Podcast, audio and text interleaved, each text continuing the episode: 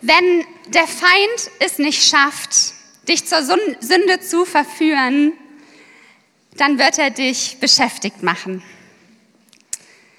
Das ist ein Satz, den habe ich mir die ganze Woche, jeden Tag, kam der mir irgendwie wieder hoch von der Predigt letzte Woche.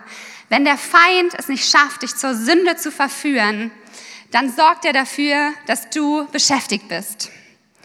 Ich hoffe, ihr wart diese Woche nicht zu beschäftigt, um die Stimme Gottes zu hören und um dieses Thema der Ruhe, des Friedens, der Hoffnung, der Rast soll es heute gehen. Ich erinnere euch, ich werde nicht fragen, wer die Challenge von letzter Woche geschafft hat. Viele von uns haben sich etwas vorgenommen, wie wir Stille erleben wollen in unserem Alltag. Wenn ihr jetzt gerade denkt, oh, stimmt, letzte Woche hatte ich es mir vorgenommen, die ganze Woche habe ich es vergessen. Hey, es ist eine neue Woche. Fang an, nimm's dir vor. Ich habe sehr häufig Staub gewischt und gestaubsaugt diese Woche und hatte Stille dabei. Und soll ich euch was sagen? Es war richtig gut. Heute haben wir Teil 2 der Predigtreihe, das Ende der Rastlosigkeit. Wenn ihr die erste nicht gehört habt, keine Sorge, ich gebe euch gleich einen kleinen Überblick. Aber ähm, ihr könnt die hören auf Spotify, ähm, richtig gut. Und das basiert auf einem Buch. Und wenn ihr es noch nicht gelesen habt, ganz, ganz große Empfehlung. Vielleicht wollt ihr es mit eurer kleinen Gruppe lesen. Das ist wirklich, wirklich gut. Wir starten heute mit einer Bibelgeschichte. Es ist immer gut, in die Bibel zu starten. Und ich möchte mit euch einen Text lesen aus Lukas 10. Lukas 10, 38 bis 42. Als Jesus mit seinen Jüngern weiterzog, kam er in ein Dorf, wo ihn eine Frau mit Namen Martha in ihr Haus einlud. Sie hatte eine Schwester, die Maria hieß. Maria setzte sich dem Herrn zu Füßen und hörte ihm zu. Martha hingegen machte sich viel Arbeit, um für das Wohl ihrer Gäste zu sorgen. Schließlich stellte sie sich vor Jesus hin und sagte, Herr, findest du es etwa richtig, dass meine Schwester mich die ganze Arbeit allein machen lässt? Sag ihr doch, sie soll mir helfen. Martha, Martha, erwiderte der Herr, du bist wegen so vielem in Sorge und Unruhe, aber notwendig ist nur eines. Maria hat das Bessere gewählt und das soll ihr nicht genommen werden. Ich habe die Bibelstelle diese Woche gelesen und ganz ehrlich, mein erster Impuls war, hey, wenn wir das lesen, ohne Martha hätte Maria gar nicht zu den Füßen von Jesus sitzen können, oder?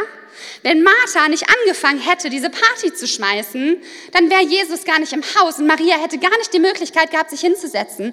Und ich weiß, dass es verkehrt ist, sich mit Martha zu identifizieren, okay? Das wissen wir, wahrscheinlich alle haben wir schon mal gehört und Jesus ist hier ja auch sehr deutlich. Maria macht das Richtige. Aber es ist oft so viel leichter, die Martha zu sein, Dinge zu planen und beschäftigt zu sein. Und ich habe diese Stelle ausgesucht für die Predigt heute, weil ich glaube, dass es genau in diese Rastlosigkeit, von der wir sprechen, dass es genau darum geht in dieser Geschichte. Martha ist rastlos. Sie beschäftigt sich mit Dingen, sie kommt nicht zur Ruhe, sie hat Sorgen und Unruhe in ihrem Leben. Bin eigentlich nur ich so super laut hier vorne oder ist für alle ein bisschen laut? Geht? Geht, danke. cool. Martha hatte Sorgen und Ängste. Und das sind Sorgen und Ängste, wie vermutlich du und ich sie auch kennen.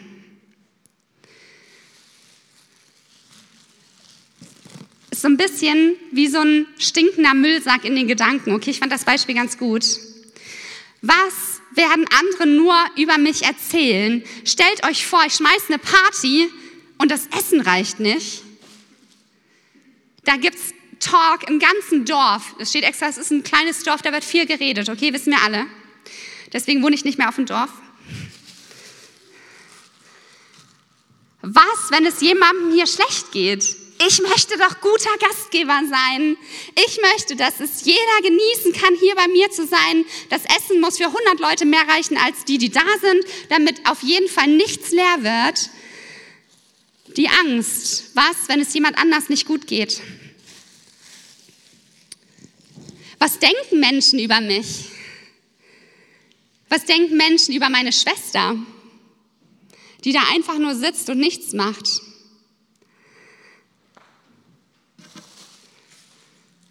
Ich bin doch eh nur eine Frau. Was soll ich überhaupt anfangen?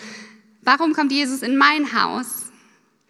Was bedeutet das, dass ich von der Gesellschaft nicht für voll genommen werde, dass ich keine Stelle in der Welt habe? Vielleicht denkt sie auch, ich bin nicht gut genug.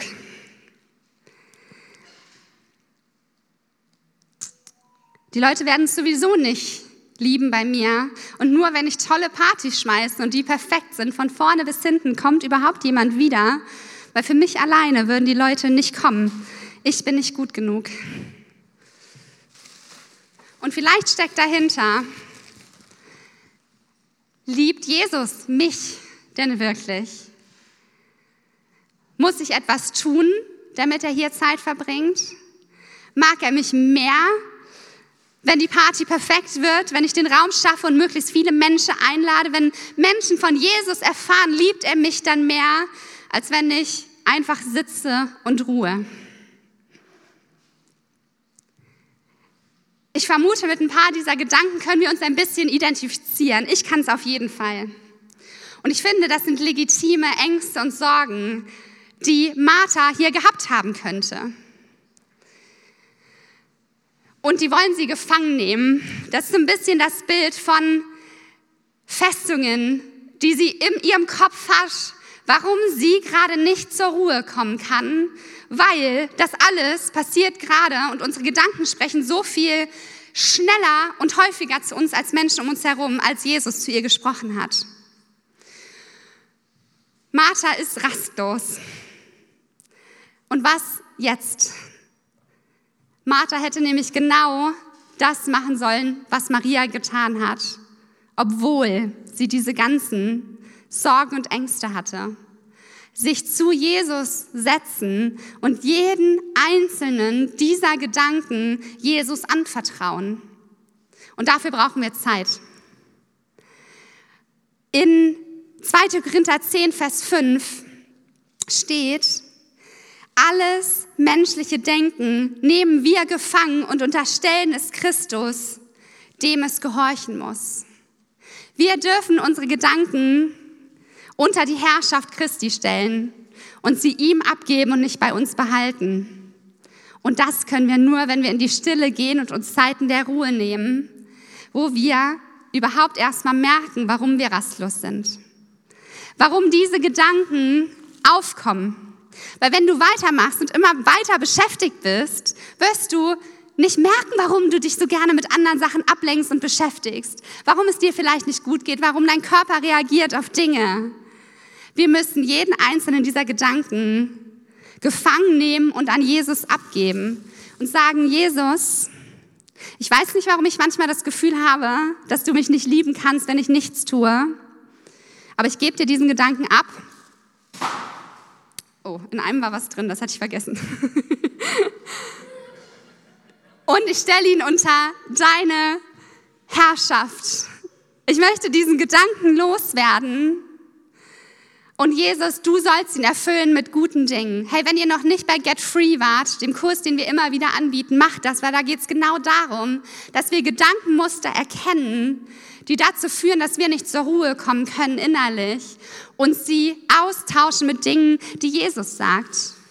Was denken andere über Mensch, Menschen über mich?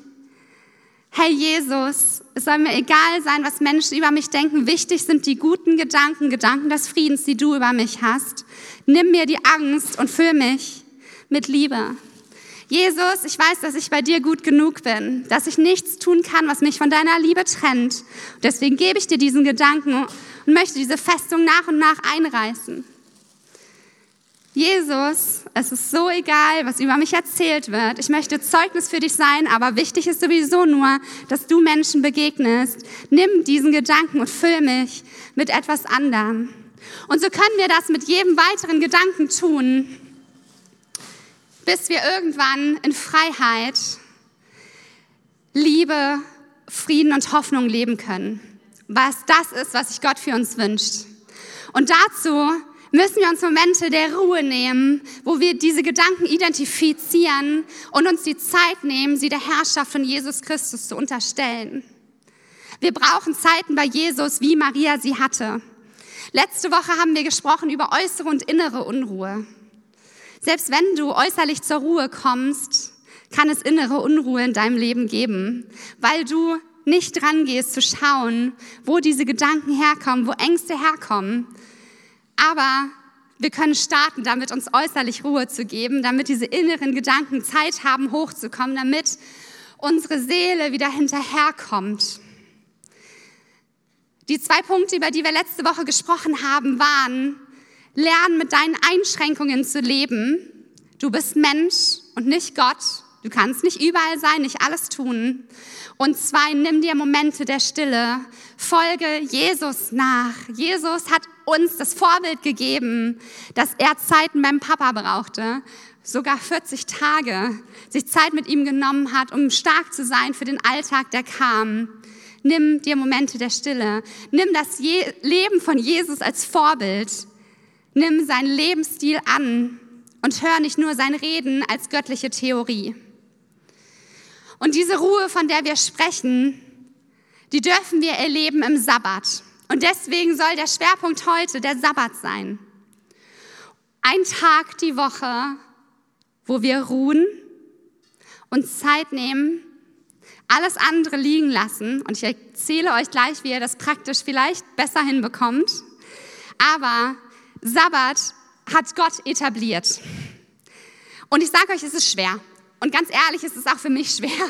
Und ich spreche hier vorne, weil ich immer besser darin werden will, die Gebote Gottes zu halten. Nicht, weil es ein Gebot ist, sondern weil ich glaube, dass es gut ist, was er uns mitgibt. Und auch ich arbeite daran. Also ich spreche jetzt nicht als, macht's genauso wie ich, es perfekt.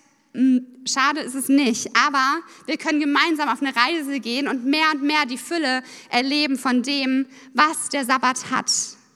Warum fällt es uns so schwer, einen Tag die Woche freizunehmen? Weil es immer mehr zu tun gibt. Das wird nie aufhören, egal wie viel mehr Tage und Stunden du hättest. Es gibt immer mehr. Es gibt immer mehr Bücher zu lesen, Podcasts zu hören, immer mehr Orte zu besuchen, immer mehr zu besitzen. Dafür musst du arbeiten, damit du dann besitzen kannst.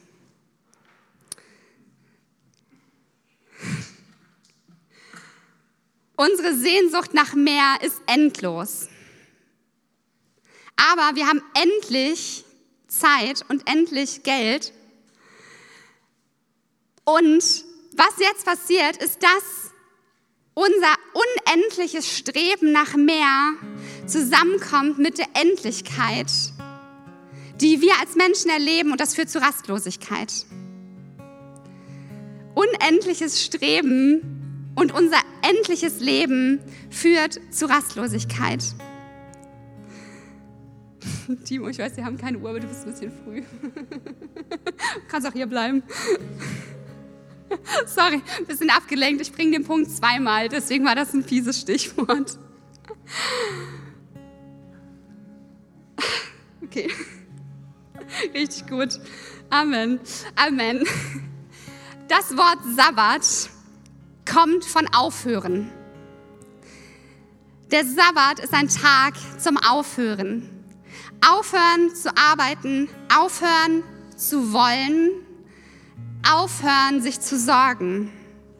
Und ich glaube, dass die Einstellung zum Sabbat so viel mehr ist als ein einziger Tag die Woche, sondern eine Lebenseinstellung, dass wir aus der Liebe Gottes heraus leben und nicht für die Liebe Gottes. Und ich habe euch eine kleine Liste mitgebracht. Und ihr könnt ja einfach mal schauen, wo ihr euch einordnen würdet.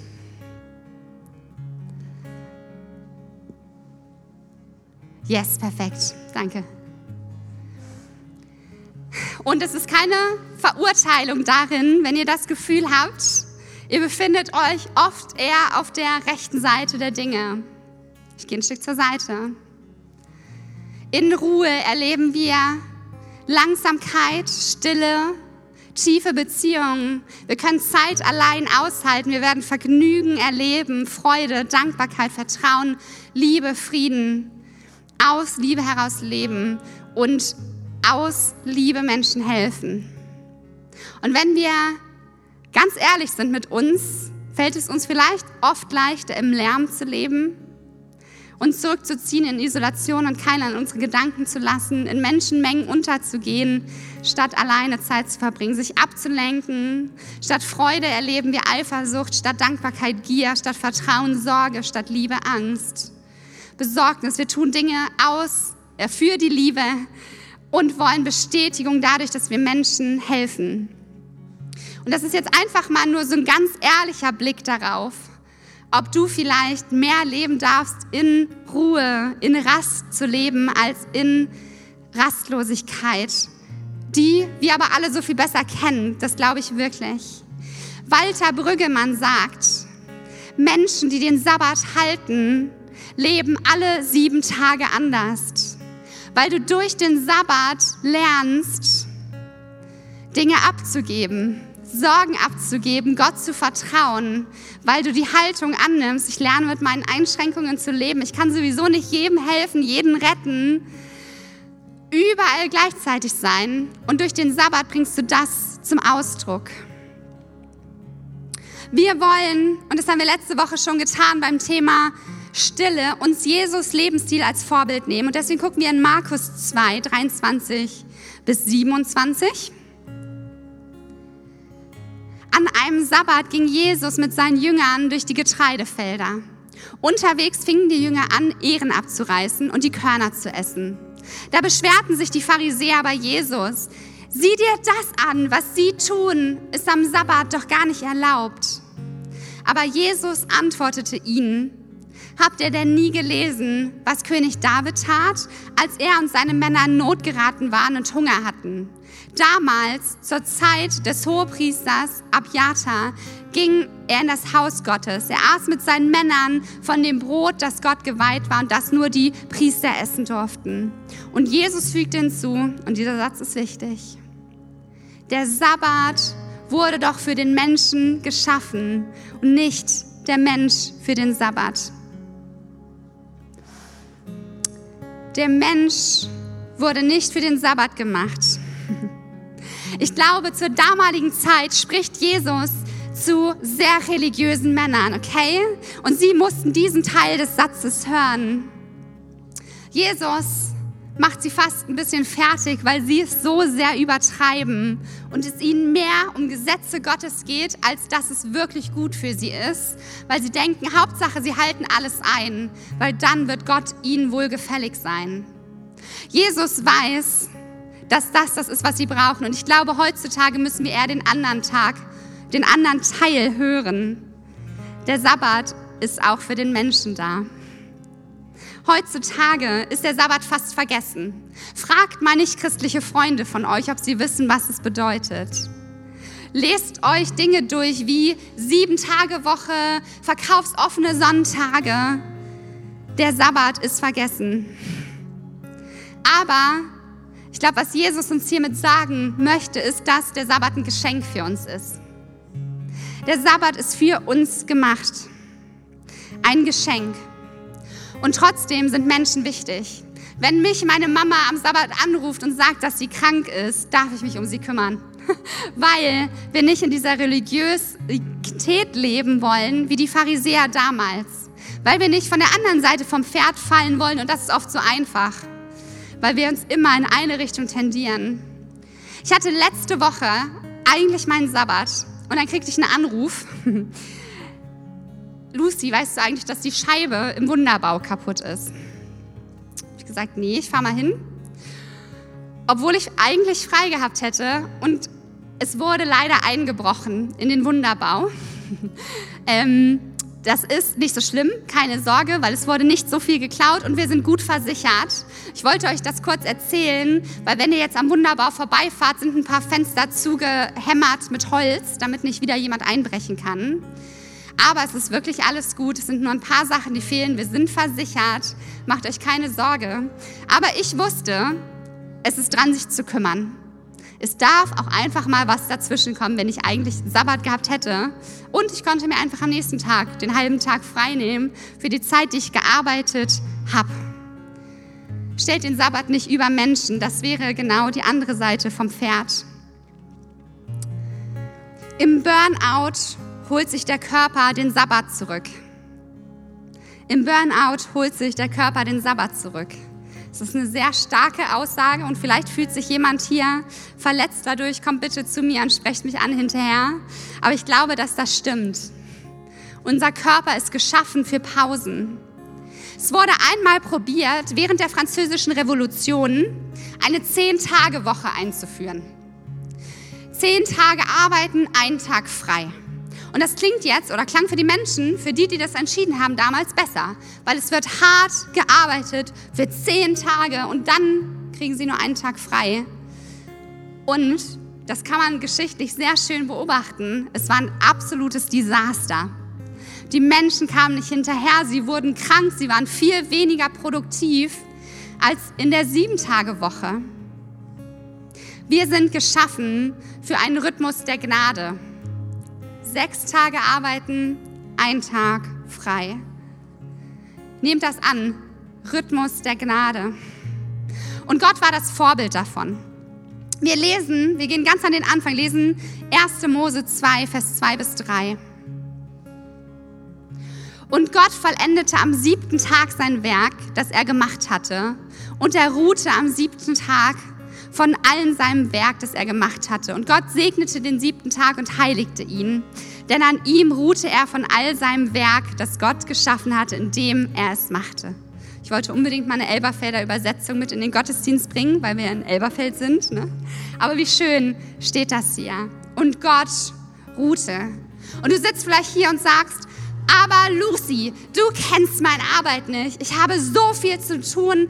Es, mein Haushalt, hänge total hinterher. Das Auto müsste mal repariert werden. Und schon kommt die nächste Aufgabe. Aber Gott ruhte. Vielleicht denkst du auch, hey, du hast keine Kinder, Lucy. Du weißt nicht, wie soll das funktionieren, Sabbat zu haben, wenn ich Kinder habe. Weiß ich nicht, das stimmt. Aber Gott ruhte. Wenn Gott ruht, dürfen wir uns das als Vorbild nehmen. Dass dieser Rhythmus der Gnade ein Teil von dem ist, wie wir als Ebenbild Gottes geschaffen sind. Kämpfst du gegen den Sabbat, dann kämpfst du gegen Gott. Kämpfst du gegen Gott, dann kämpfst du gegen deine Seele. Und das Ergebnis ist Rastlosigkeit. Neben dem das Sabbat aufhören bedeutet, bedeutet es auch sich erfreuen. Und ich glaube, diese zwei Dinge gehen Hand in Hand. Aufhören, sich zu sorgen, aufhören zu arbeiten, zu tun, zu wollen, nach mehr zu streben und sich erfreuen an dem, was man hat. Innehalten und sich am Herrn erfreuen. Was für ein schöner Doppelklang das ist, oder? Und das können wir nur, wenn wir wirklich zur Ruhe kommen. Der Sabbat ist lebensspendend. Wir gehen jetzt nicht in die einzelnen Bibelstellen, aber es ist so spannend zu sehen, dass in 1. Mose Gott erst Tiere segnet, dann segnet er die Menschen und das Einzige, was er noch segnet, das haben wir gerade gelesen, ist der Sabbat. Gott segnet die Tiere damit, geht hin und vermehrt euch, seid fruchtbar, genauso wie die Menschen. Und ich glaube, dass er dir es zum Sabbat sagt, weil auch der Sabbat lebensspendend ist, weil er dein Leben mit mehr Leben ausfüllen wird, mit mehr Freude.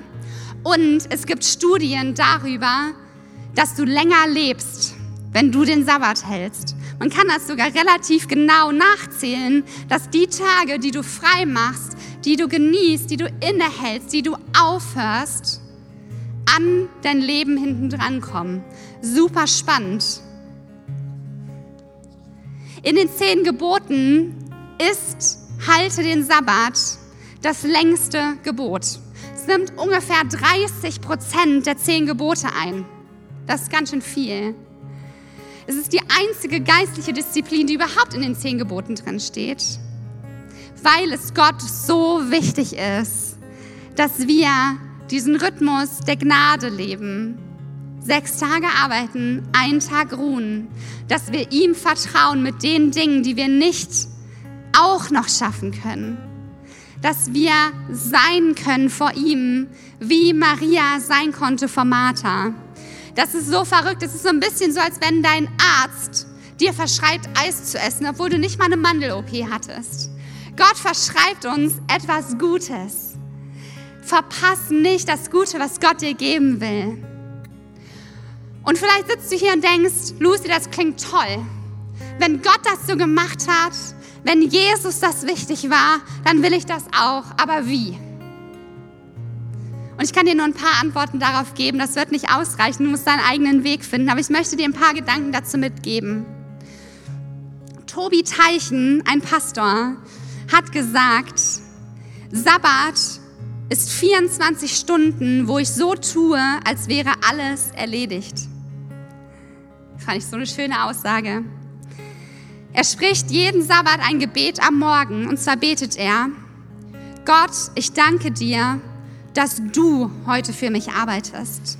Ich danke dir, dass du meine Probleme löst. Ich danke dir, dass du Gott bist und ich Mensch. An unserem Sabbat müssen wir unser Getriebensein abgeben an Gott. Weil sonst wird es ein Tag wie jeder andere und du machst ihn dir nur noch anders voll, nämlich mit spaßigen Sachen. Du kommst trotzdem nicht innerlich zur Ruhe, auch wenn du äußerlich vielleicht die Ruhe hast.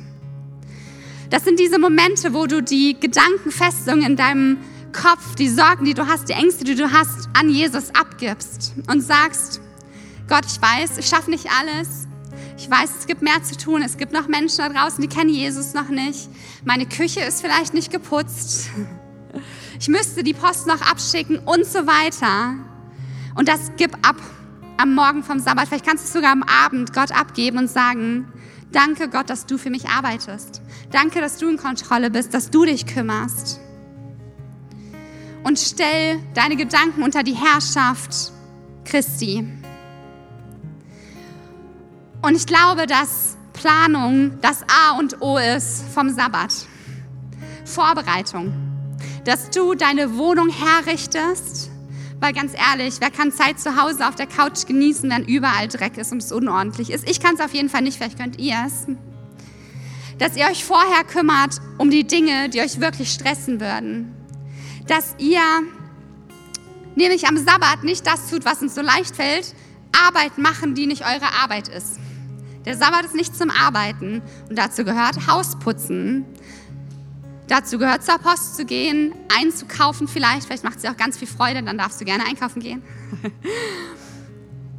Sabbat heißt, dass du am Abend vorher E-Mails schreibst, Dinge beantwortest, die vielleicht ganz dringend nötig sind. Vielleicht möchtest du sogar dich entscheiden dazu, dein Handy auszuschalten. Ich kenne viele, die am Abend vorher als Familie ihre Handys sammeln hinlegen. Die haben da einen Notfallton, wenn ein wichtiger Kontakt anruft. Aber sonst kommt nichts durch. Es wird weder Instagram gecheckt noch was anderes. Und das Handy wird ganz feierlich mit einem Gebet abgelegt und am nächsten Abend erst wieder rausgeholt. Ich weiß, das klingt ein, wie ein richtig harter Schritt für die meisten von euch, aber es kann so gut sein. Wenn ihr den Sabbat nicht plant, dann werden Dinge passieren, die dich abhalten, davon zur Ruhe zu kommen. Deswegen bereite ihn vor und plane, was du tust. Und da ist die Frage, die ich euch mitgeben will, so wichtig. Was sind Dinge, die mich seelisch und geistlich auffüllen? Weil das wird so verschieden sein für jeden von uns. Für manchen ist es das bequemste, gemütlichste und beste, sich zu Hause mit einem Buch auf die Couch zu setzen, Zeit alleine zu verbringen. Der nächste braucht es, schöne Dinge zu erleben, Ausflüge zu machen, die Schönheit Gottes zu sehen, sich zu erfreuen an der Schöpfung Gottes. Manchen kann es total helfen, Zeit mit guten Freunden zu verbringen, die einen ermutigen und aufbauen. Und für anderen ist das der Horror und du möchtest Zeit alleine haben. Und beides ist in Ordnung. Wo ich aber glaube, was wirklich dazu gehört, ist die Freude am Herrn. Deswegen das Wort Sabbat. aufhören und erfreuen. Und auch das wird für Menschen von uns anders aussehen. Für manchen ist es, sich wirklich Zeit zu nehmen, die Bibel zu schauen, Jesus Lebensstil nachzuverfolgen, einen Psalm zu lesen, Lobpreis zu machen oder sich Zeit für Gebet zu nehmen. Aber der Sabbat ist da, sich am Herrn zu erfreuen. Und ich glaube wirklich, wie das Zitat, das wir vorhin gehört haben, dass das unser Leben verändern wird. Weil wir nicht dafür geschaffen sind, rastlos schnell durchs Leben zu rennen, zu hetzen, vielleicht in dem falschen Gewand der Frömmigkeit, so viele Dinge zu tun, aber nie sich Zeit zu nehmen, die Stimme Gottes zu hören, anzukommen, an Identitätsthemen zu gehen, sich einfach zu erfreuen am Herrn. Du verdienst es, gut mit dir umzugehen, im göttlichen Rhythmus der Gnade zu leben, ein Leben zu leben ohne Rastlosigkeit. Und ich werde die drei Punkte nochmal wiederholen, weil ich wirklich glaube, dass es einen Unterschied machen kann. Leb mit deinen Einschränkungen zu leben. Lern. Wow. Lern mit deinen Einschränkungen zu leben. Du kannst sowieso nicht alles besitzen, überall sein. Jedem die Nachricht schicken, für jeden einen prophetischen Eindruck niederschreiben für den nächsten Sonntag. Du wirst es nicht schaffen. Du bist endlich und nur Gott ist endlos. Folge Jesus nach, verbringe Zeiten in Stille. Nimm dir jeden Tag Momente und sei okay damit, dass das Leben anders aussieht als von Menschen, die Jesus nicht kennen, die so getrieben sind von Dingen, die nie zur Ruhe kommen, weil sie die Ruhe vielleicht nicht aushalten. Und probier dich am Sabbat. Und ich habe es extra so formuliert, weil das wird etwas sein, wo wir Schritt für Schritt lernen, besser zu sein. Und vielleicht fällt es dir total leicht. Ich ermutige dich so, teile in deiner kleinen Gruppe die Tipps, die du hast, damit dein Sabbat gut funktioniert, damit du dir wirklich Zeit aufnehmen kannst. Teilt miteinander, was ihr tut, was euch gut tut. Aber ich möchte jeden ermutigen, probiere dich aus. Es ist ein Geschenk Gottes, was er uns verschreibt in den zehn Geboten. Nicht, weil er einfach nur allmächtig sein will und wir Gehorsam üben müssen, sondern weil es gut ist für uns. Und ich hatte in der Vorbereitung noch so stark den Eindruck, ähm, in der Geschichte von Maria und Martha, da steht Jesus und er spricht Martha an und sagt, Martha, Martha. Jesus ist ein Herr der Namen. Jesus ist persönlich und möchte dich ansprechen.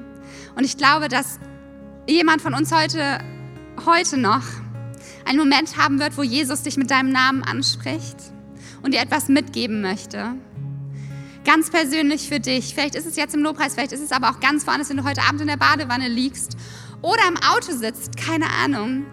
Wenn du das Gefühl hast, du hörst deinen Namen, dann höre drauf, was Jesus dir sagen will, weil er ein Geschenk für dich hat, weil er dir etwas sagen möchte, was dein Leben so viel besser machen wird.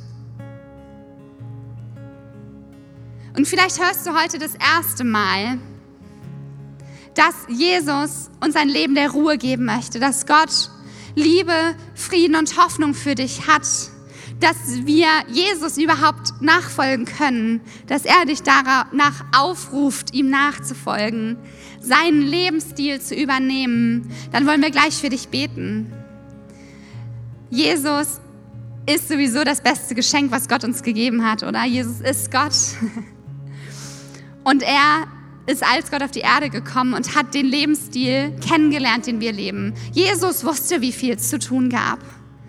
Jesus hatte unfassbar viele Menschen, die ihm nachgelaufen sind, Dinge zu tun. Trotzdem hat Jesus sich Momente der Ruhe genommen, ist zu seinem Vater gegangen und ist am Ende für unser Unperfektsein gestorben am Kreuz. Jesus ist gestorben dafür, dass du und ich den Sabbat nicht einhalten, auch wenn es ein Gebot Gottes ist. Hey? Deswegen lass uns den ehren. Und uns dieses Angebot von Jesus wirklich ernst nehmen, dass wir ihm nachfolgen dürfen, weil das so herrlich ist. Leb im Rhythmus der Gnade. Und ich möchte euch bitten, einmal aufzustehen und wir wollen beten für die Menschen, die das noch nicht erlebt haben, dass Ruhe, dass Rast, dass Stille, dass Frieden bei Jesus zu finden ist. Und dann möchte ich für euch beten, dass ihr ein neues Verständnis für den Sabbat bekommt und ihr das erlebt diese Woche. Jesus, du liebst jeden Einzelnen, der hier ist.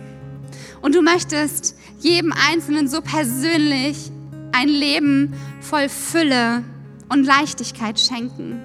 Nicht, weil wir niemals Stress haben, sondern weil wir bei Gott, dem Vater, zur Ruhe kommen dürfen. Und äußere Ruhe sowie innere Ruhe und Annahme erleben. Danke, Jesus, dass wir nie etwas tun könnten, dass wir deine Liebe verlieren. Und wenn du gerade hier bist und du möchtest es annehmen, und ich bitte einmal alle die Augen zu schließen, die hier sind, und du sagst, ey, diesen Ruf von Jesus, wo es so viel mehr gibt als das Leben, was du vielleicht jetzt gerade kennst. Und vielleicht kanntest du es auch schon mal, vielleicht warst du mit Jesus unterwegs und du hast dich entschieden, einen anderen Lebensstil zu führen. Ey, es ist immer ein Weg zurück, der Weg zum Kreuz ist immer offen. Dann wollen wir gleich mit dir beten. Wir beten alle gemeinsam und was du einfach nur tun musst, ist dieses Gebet anzunehmen. Zu sagen, ja, Jesus, ich nehme dich an, ich folge dir nach, du bist mein Freund, mein Retter und mein Herr. Und dann darfst du dir gerne, wenn du möchtest, hinterher Gebet abholen oder eine Bibel zum Mitnehmen. Geh nicht, ohne jemanden kennenzulernen. Aber das Wichtigste ist, passiert gerade zwischen dir und Jesus. Und deswegen mach das einfach in dir fest. Und wenn du sagst, ja, ich möchte Jesus folgen, dann kann es manchmal so hilfreich sein, ein sichtbares Zeichen dafür zu geben und zu sagen, ja, ich mache das fest. Und das ist nicht, damit ich das sehe und mich freue, sondern weil es gut ist, das festzumachen und man sich manchmal überwinden muss. Und deswegen, wenn du sagst, ja, ich möchte Jesus nachfolgen, ich möchte dieses Leben erleben, ich möchte wissen, was es bedeutet, in Ruhe und Leichtigkeit zu leben, zu wissen, dass wir ewig bei Gott sein dürfen, dass wir nicht mehr sterben, sondern ein Leben in Ewigkeit leben, da möchte ich bitten, dich einmal zu melden. Zwischen dir und Jesus. Und du darfst deine Hand wieder runternehmen und wir wollen gemeinsam das Gebet sprechen, was wir jeden Sonntag sprechen. Jeder von uns spricht das laut aus. Ihr seht das hier hinter mir, also dürft ihr die Augen wieder aufmachen. Und wir beten. Jesus, ich weiß, dass du mich liebst. Es gibt nichts, was ich tun könnte, damit du mich mehr liebst. Und durch nichts, was ich tue, würdest du mich weniger lieben. Du bist für mich gestorben und auferstanden. Ich glaube an dich. Du bist mein Gott, mein Retter und mein Herr. Bitte schenke mir die Vergebung meiner Schuld. Ich möchte als dein Kind leben und du sollst mein ganzes Leben bestimmen. Ich danke dir, dass ich durch dich wirklich frei bin und ein Leben in Ewigkeit habe. Amen. Amen. Ey, das ist echt die beste Entscheidung, die du treffen kannst. Und ich möchte jetzt, bevor wir noch mal in den Lobpreis gehen, noch beten, dass ihr heute bereit seid, den Namen zu hören, den Jesus über euch aussprechen möchte, wenn er euch ruft. Und dass das, um was es heute ging, dass ihr das erlebt, dass wir nicht mehr in Rastlosigkeit leben, sondern in Frieden, mit Ruhe, mit Stille, mit Annahme, weil das so einen Unterschied machen wird. Und Gott, auch wenn wir es nicht komplett verstehen, wie es möglich sein soll, versprichst du uns, dass wir in einem Rhythmus der Gnade leben dürfen. Dass es okay ist, dass wir nicht alles schaffen können, dass wir auch mal was vergessen, dass es vielleicht unordentlich zu Hause ist, dass wir nicht jedes einzelne Buch gelesen haben und auf jeder Hochzeit getanzt haben, weil es dir so viel wichtiger ist, dass wir wie Maria zu deinen Füßen sitzen und ankommen. Und Jesus, ich möchte dich so bitten, dass du uns daran erinnerst in dieser Woche, dass wir einfach sein dürfen dass du uns hilfst dabei, uns diese Orte und diese Räume, diese Zeit zu nehmen. Und dass du Gedanken hochkommen lässt, an die du dran willst, Jesus. Dass wir nicht aus Angst uns immer beschallen und beschäftigen, sondern dass wir wissen, dass du so sanft bist zu unserer Seele. dass du dir so sehr wünschst, dass wir Gedankentürme einreißen und unter deine Herrschaft stellen. Und dass wir das nur tun können, wenn wir uns Zeit nehmen, zu dir zu kommen. Ich möchte dich bitten, dass wir ein neues Verständnis vom Sabbat lernen. Dass es ein Geschenk ist für uns und nicht nur Gesetz. Dass du uns hilfst, dabei ihn ganz praktisch umzusetzen. Unsere Probleme und Aufgaben bei dir abzugeben, Gott, weil wir wissen, sie sind am allerbesten bei dir. Du hast sowieso die Kontrolle über alles. Und dass wir neu lernen dürfen, uns am Leben zu erfreuen einfach zu sein, dass wir gut sind und dass wir wertvoll sind in deinen Augen, egal wie viel wir tun, wie viel wir schaffen. Und ich möchte dich wirklich bitten, Gott, dass du uns ermutigst, diese Woche uns immer wieder daran erinnerst, zu versuchen, auch wenn wir wissen, dass wir es vielleicht nicht sofort perfekt schaffen, dass du uns erinnerst, daran Pausen zu machen mit dir. Amen.